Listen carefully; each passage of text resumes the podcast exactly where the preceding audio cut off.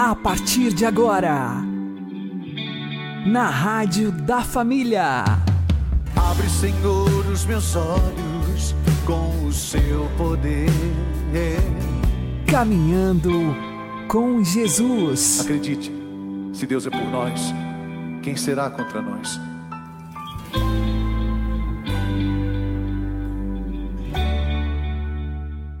Olá, meu querido irmão, minha querida irmã, ouvintes da Rádio Regional Esperança. Eu sou João Cláudio e este é o programa Caminhando com Jesus. Oremos. Inspirai, ó Senhor, as nossas ações e ajudai-nos a realizá-las para que em vós comece, para vós termine tudo aquilo que fizermos. Por Cristo, Senhor nosso. Amém. Santíssima Virgem Maria, Mãe de Deus, rogai por nós. Castíssimo São José, patrono da Igreja, rogai por nós. A descoberta do sepulcro vazio pelos discípulos constitui um sinal essencial. Foi o primeiro passo para o reconhecimento do fato da ressurreição. O discípulo que Jesus amava afirma que, ao entrar no sepulcro vazio e ao descobrir os lençóis no chão, viu e acreditou o que supõe que ele terá verificado, pelo estado em que ficou o sepulcro vazio, que a ausência do corpo de Jesus não podia ter sido obra humana e que Jesus não tinha simplesmente regressado a uma vida terrena, como fora o caso de Lázaro. Quanto às manifestações que o ressuscitado ao longo de quarenta dias fará a seus discípulos, elas terão como finalidade por um lado, provar com argumentos claros a verdade de sua ressurreição gloriosa, e por outro, ressuscitar neles a fé e a esperança que durante a paixão do Senhor haviam perdido.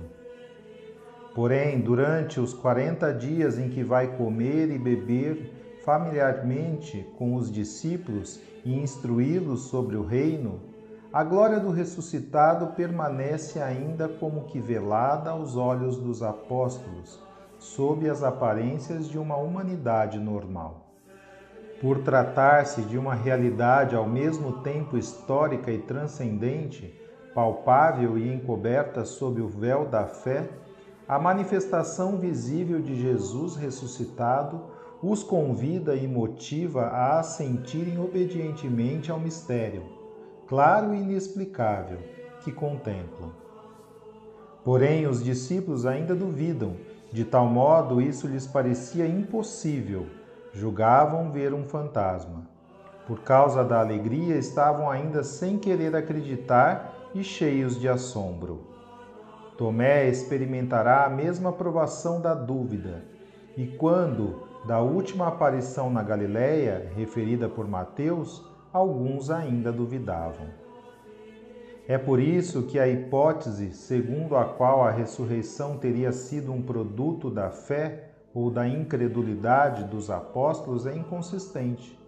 Pelo contrário, a sua fé na ressurreição nasceu sob a ação da graça divina, da experiência direta da realidade de Jesus ressuscitado.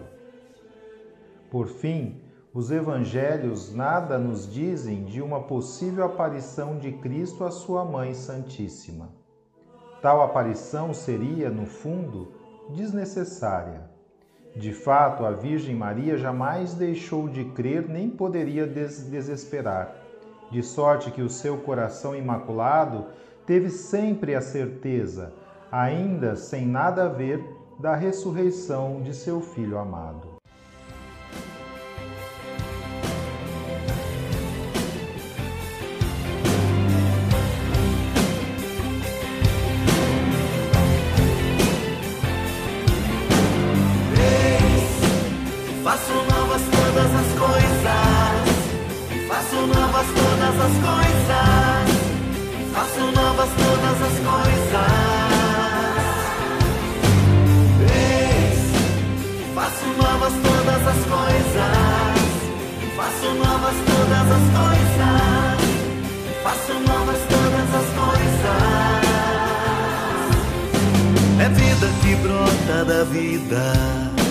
é fruto que cresce do amor, é vida que vence a morte, é vida que vem do Senhor, é vida que brota da vida, é fruto que cresce do amor, é vida que vence a morte, é vida que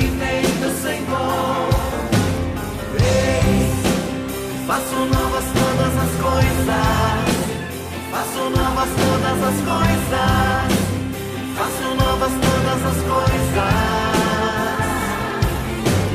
Ei, faço novas todas as coisas. Faço novas todas as coisas. Faço novas todas as coisas. Deixei o sepulcro vazio.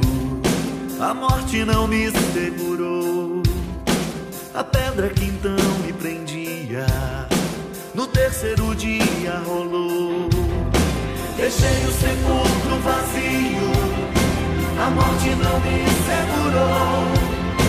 A pedra que então me prendia, no terceiro dia rolou. Ei, faço novas todas as coisas, faço novas todas as coisas.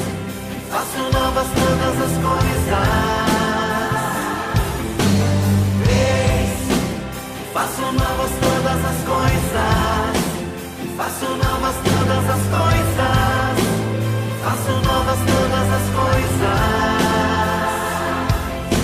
Eu hoje te dou vida nova. Renovo em ti o amor. Te dou uma nova esperança tudo que era velho passou. Eu hoje te dou vida nova, renovo em ti o amor, te dou uma nova esperança. Tudo que era velho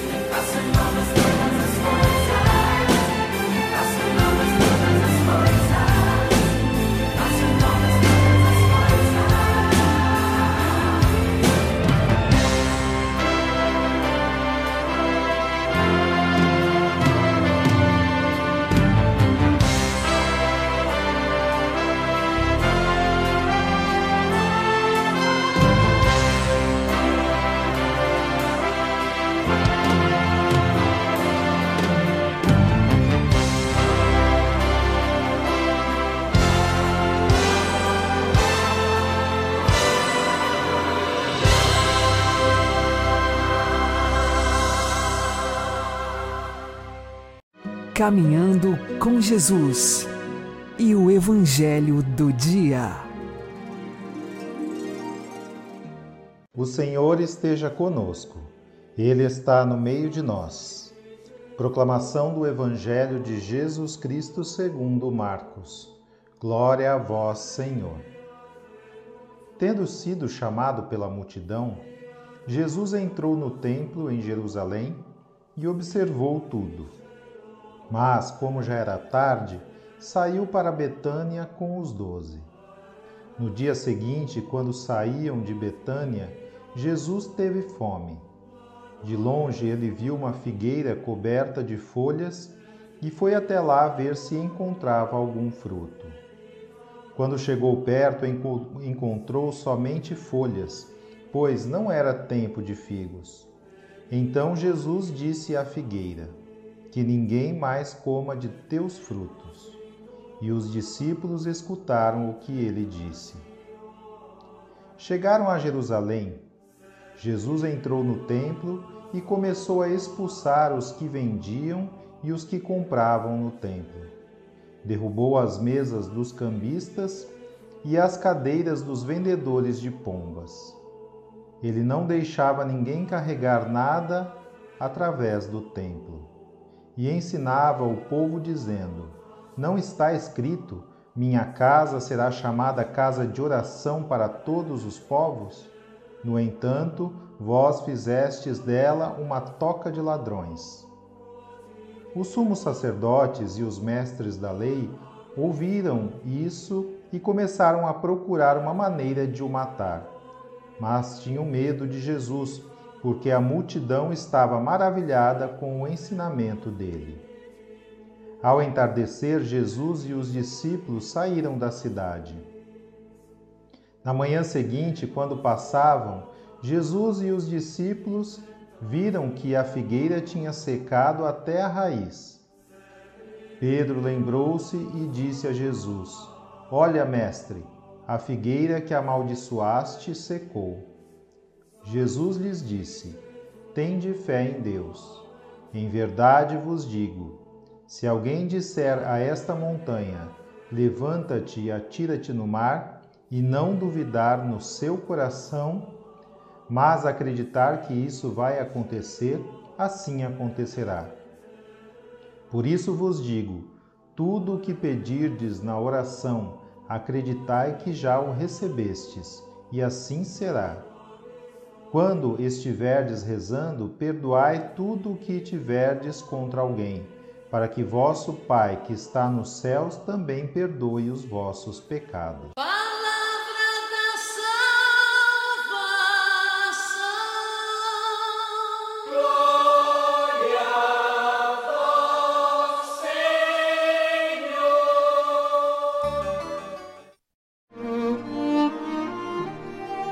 Agora, a homilia diária com o Padre Paulo Ricardo.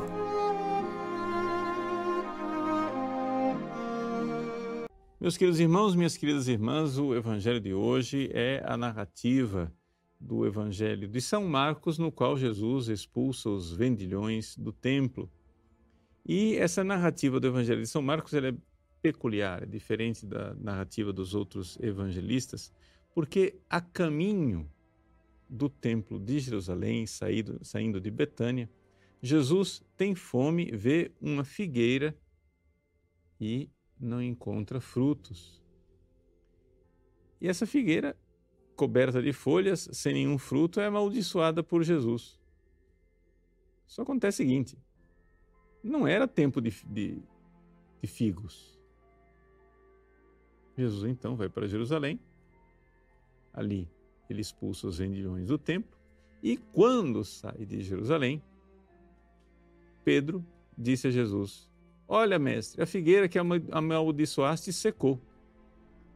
Vejam, o que é que Jesus quer dizer com esse ato de amaldiçoar a figueira? Primeira coisa que nós temos que entender é que Jesus não faz nada por capricho e nem por crueldade. Jesus não está ali é, simplesmente é, amaldiçoando uma pobre de uma árvore porque ele estava mal-humorado e com fome. Não. Jesus, caridade infinita, Deus que se fez homem, quando faz alguma coisa, está fazendo alguma coisa para nos salvar. E é evidente que esta figueira, ela não é simplesmente uma árvore. Jesus ali está falando do povo de Israel.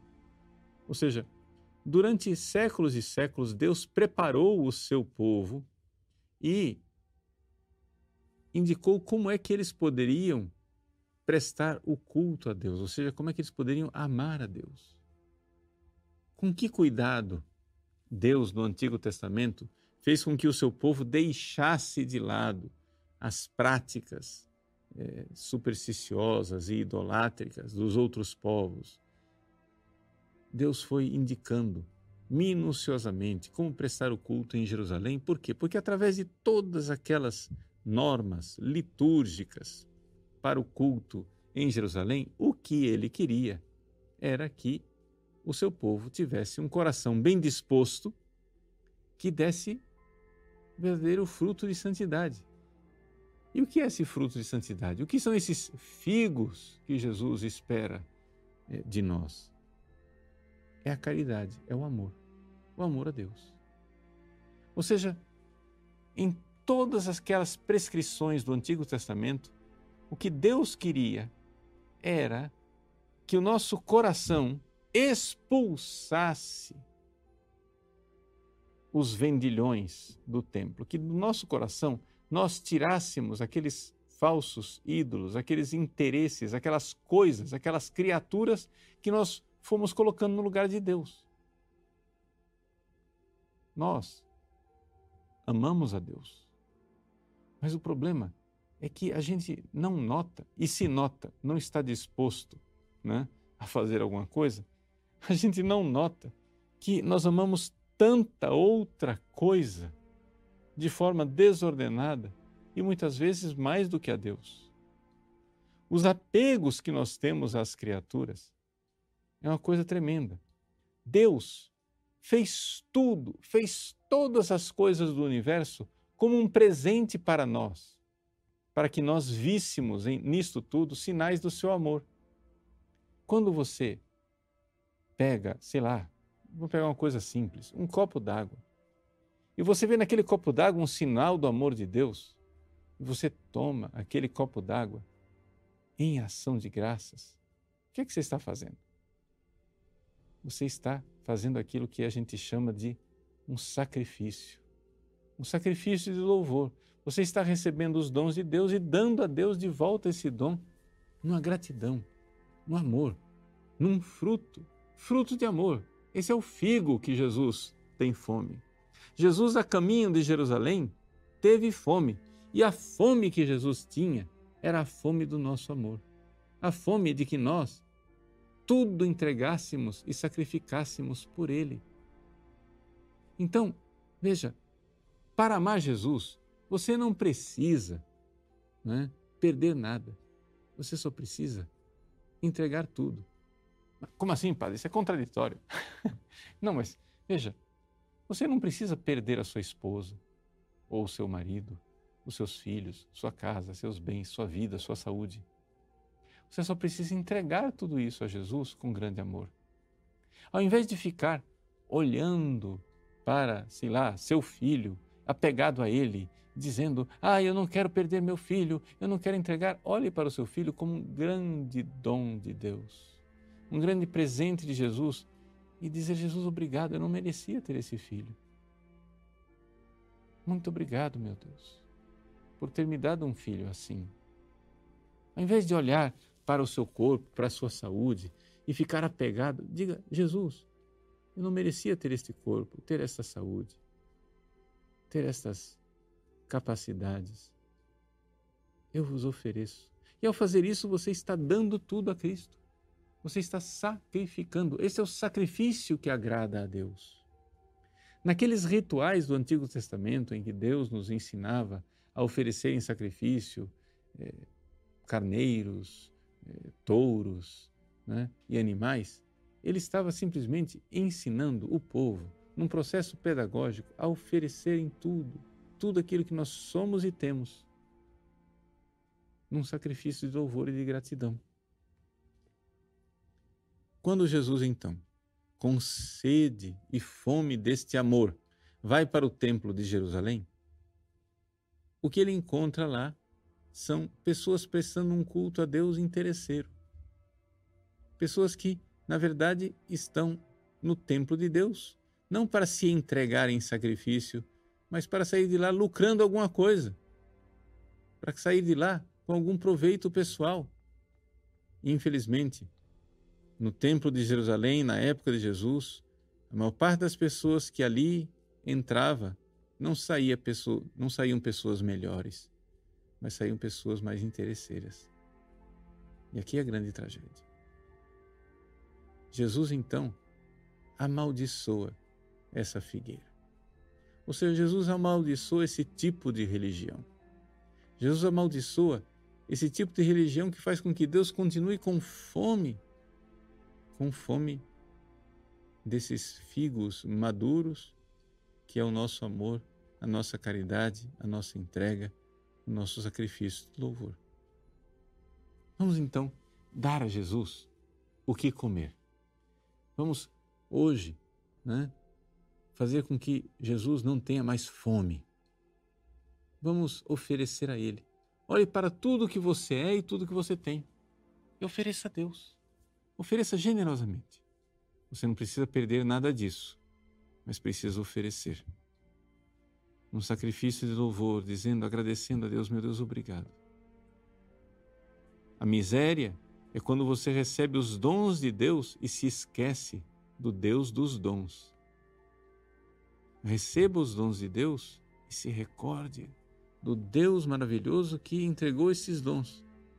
E num louvor, numa ação de graças, num agradecimento e num verdadeiro amor, você leve tudo de volta para o coração dele, agradecendo, amando e adorando. Estes são os frutos maduros que Deus espera de nós. Que Deus abençoe você. Em nome do Pai e do Filho e do Espírito Santo. Amém.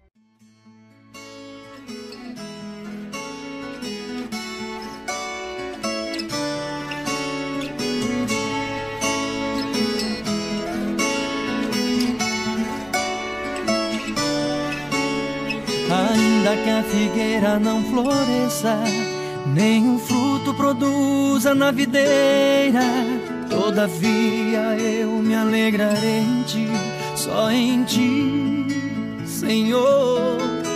Pode o fruto da oliveira mentir, nem os campos produzirem mantimentos. O Senhor é minha força e Ele exaltarei louvarei seu nome para sempre. Cantarei, louvarei, adorarei seu nome para sempre. Exaltarei, proclamarei a força do meu Deus eternamente. Tenho esperança, confiança e a certeza, Ele jamais falhará meu socorro ele proverá.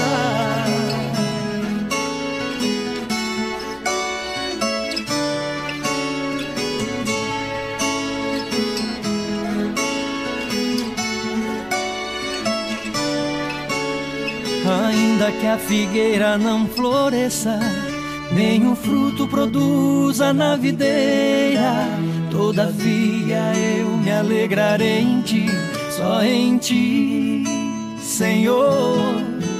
Pode o fruto da oliveira mentir, nem os campos produzirem mantimentos. O Senhor é minha força e Ele exaltarei, louvarei seu nome para sempre.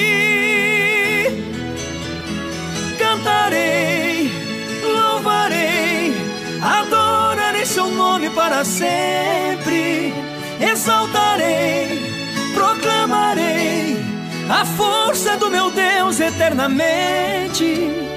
Tenho esperança, confiança e a certeza, Ele jamais falhará.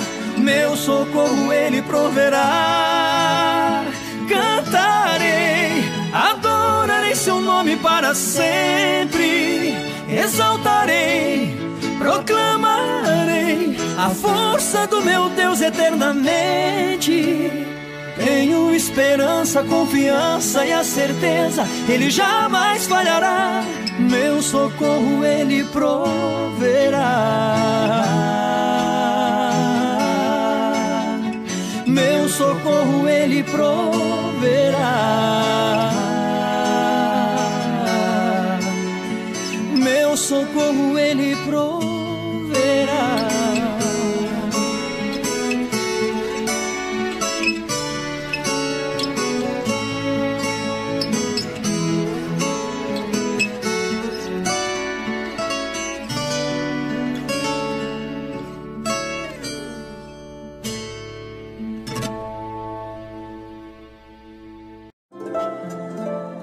Santo do Dia, com o Padre Alex Nogueira. No dia 28 de maio, nós recordamos São Germano de Paris. Ele nasceu no ano de 496, numa cidade francesa, e a sua família não o queria muito bem. Sua mãe tentou abortá-lo, não conseguiu. Mais tarde, a sua tia tentou dar-lhe veneno para que ele morresse, mas também se confundiram com as taças e ele não tomou a taça envenenada. Diante dessas circunstâncias, Germano, já disposto a seguir a Deus e não olhar para tantas repulsas que ele teve na sua família, ele então se tornou monge sacerdote no ano de 531. Passado pouco tempo como sacerdote e monge, ele já foi nomeado abade daquele mosteiro. Porém, ele era muito austero, de coração simples, desapegado e trazia toda esta austeridade para o mosteiro. Os outros monges não gostaram, porque ele de fato vivia com seriedade a sua vocação.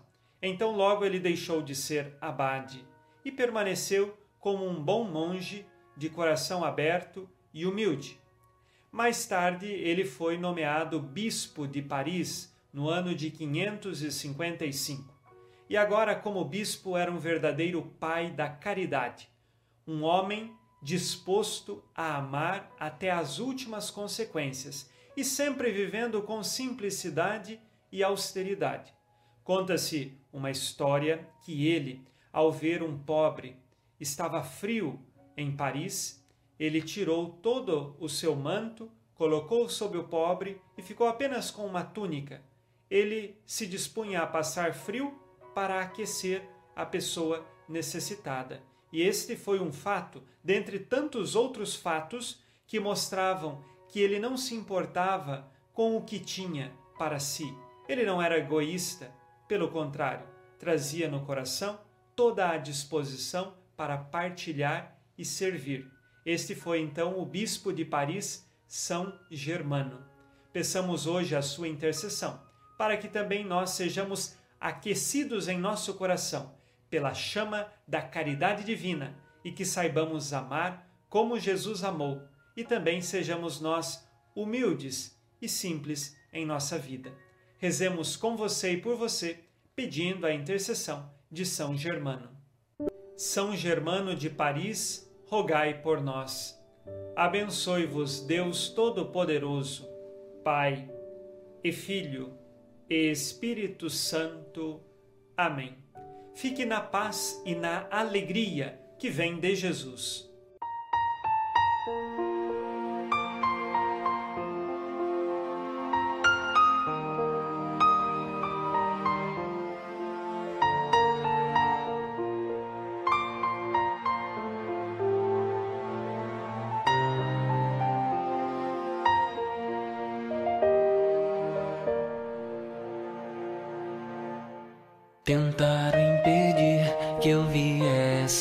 Nascer. Planejaram que eu não fosse viver. Disseram que a hora era agora de calar minha respiração. Mas aqui dentro o amor prevaleceu. Quando minha mãe foi tocada por Deus.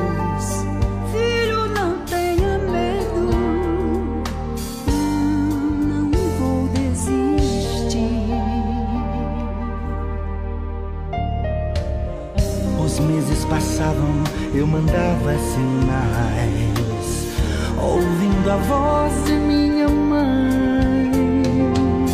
Nada de mal vai te acontecer. Tens o direito de nascer. Se hoje me escuta, ouve minha voz. Foi por amor que cheguei até aqui.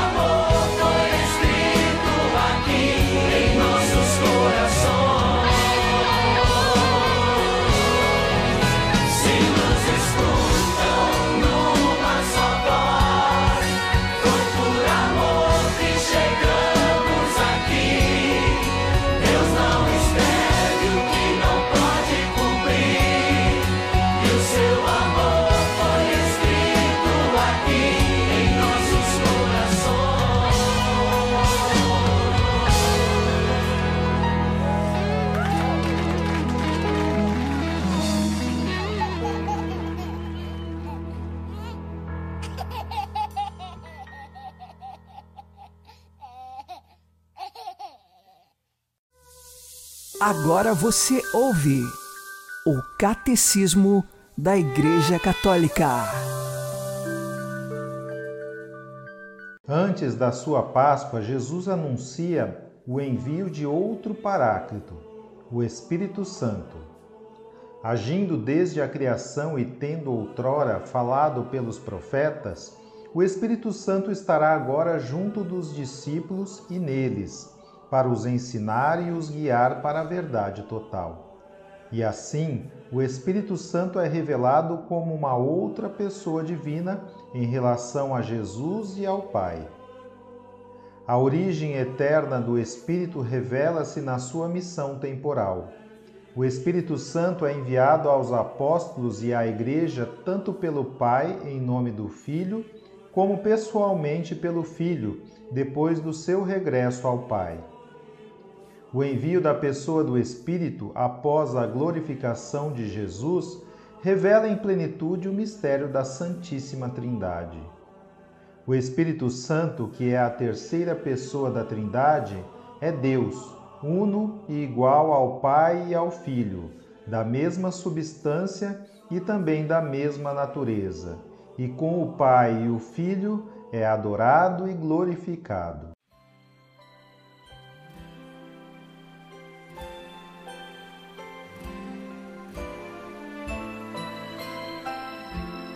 Vamos fazer dessa música a nossa oração, o nosso pedido e o nosso agradecimento.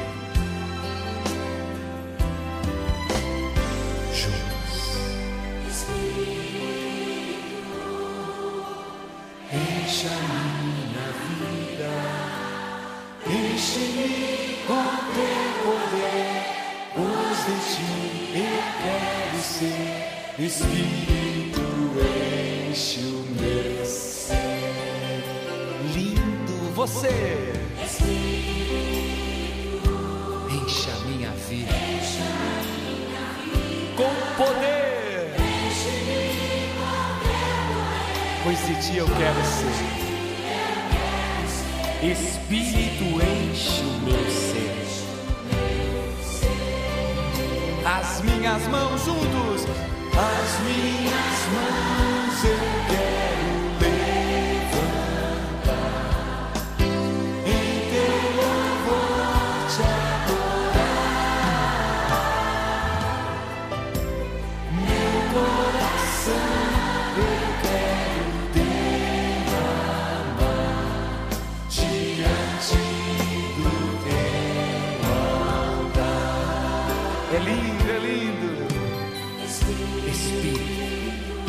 a minha vida.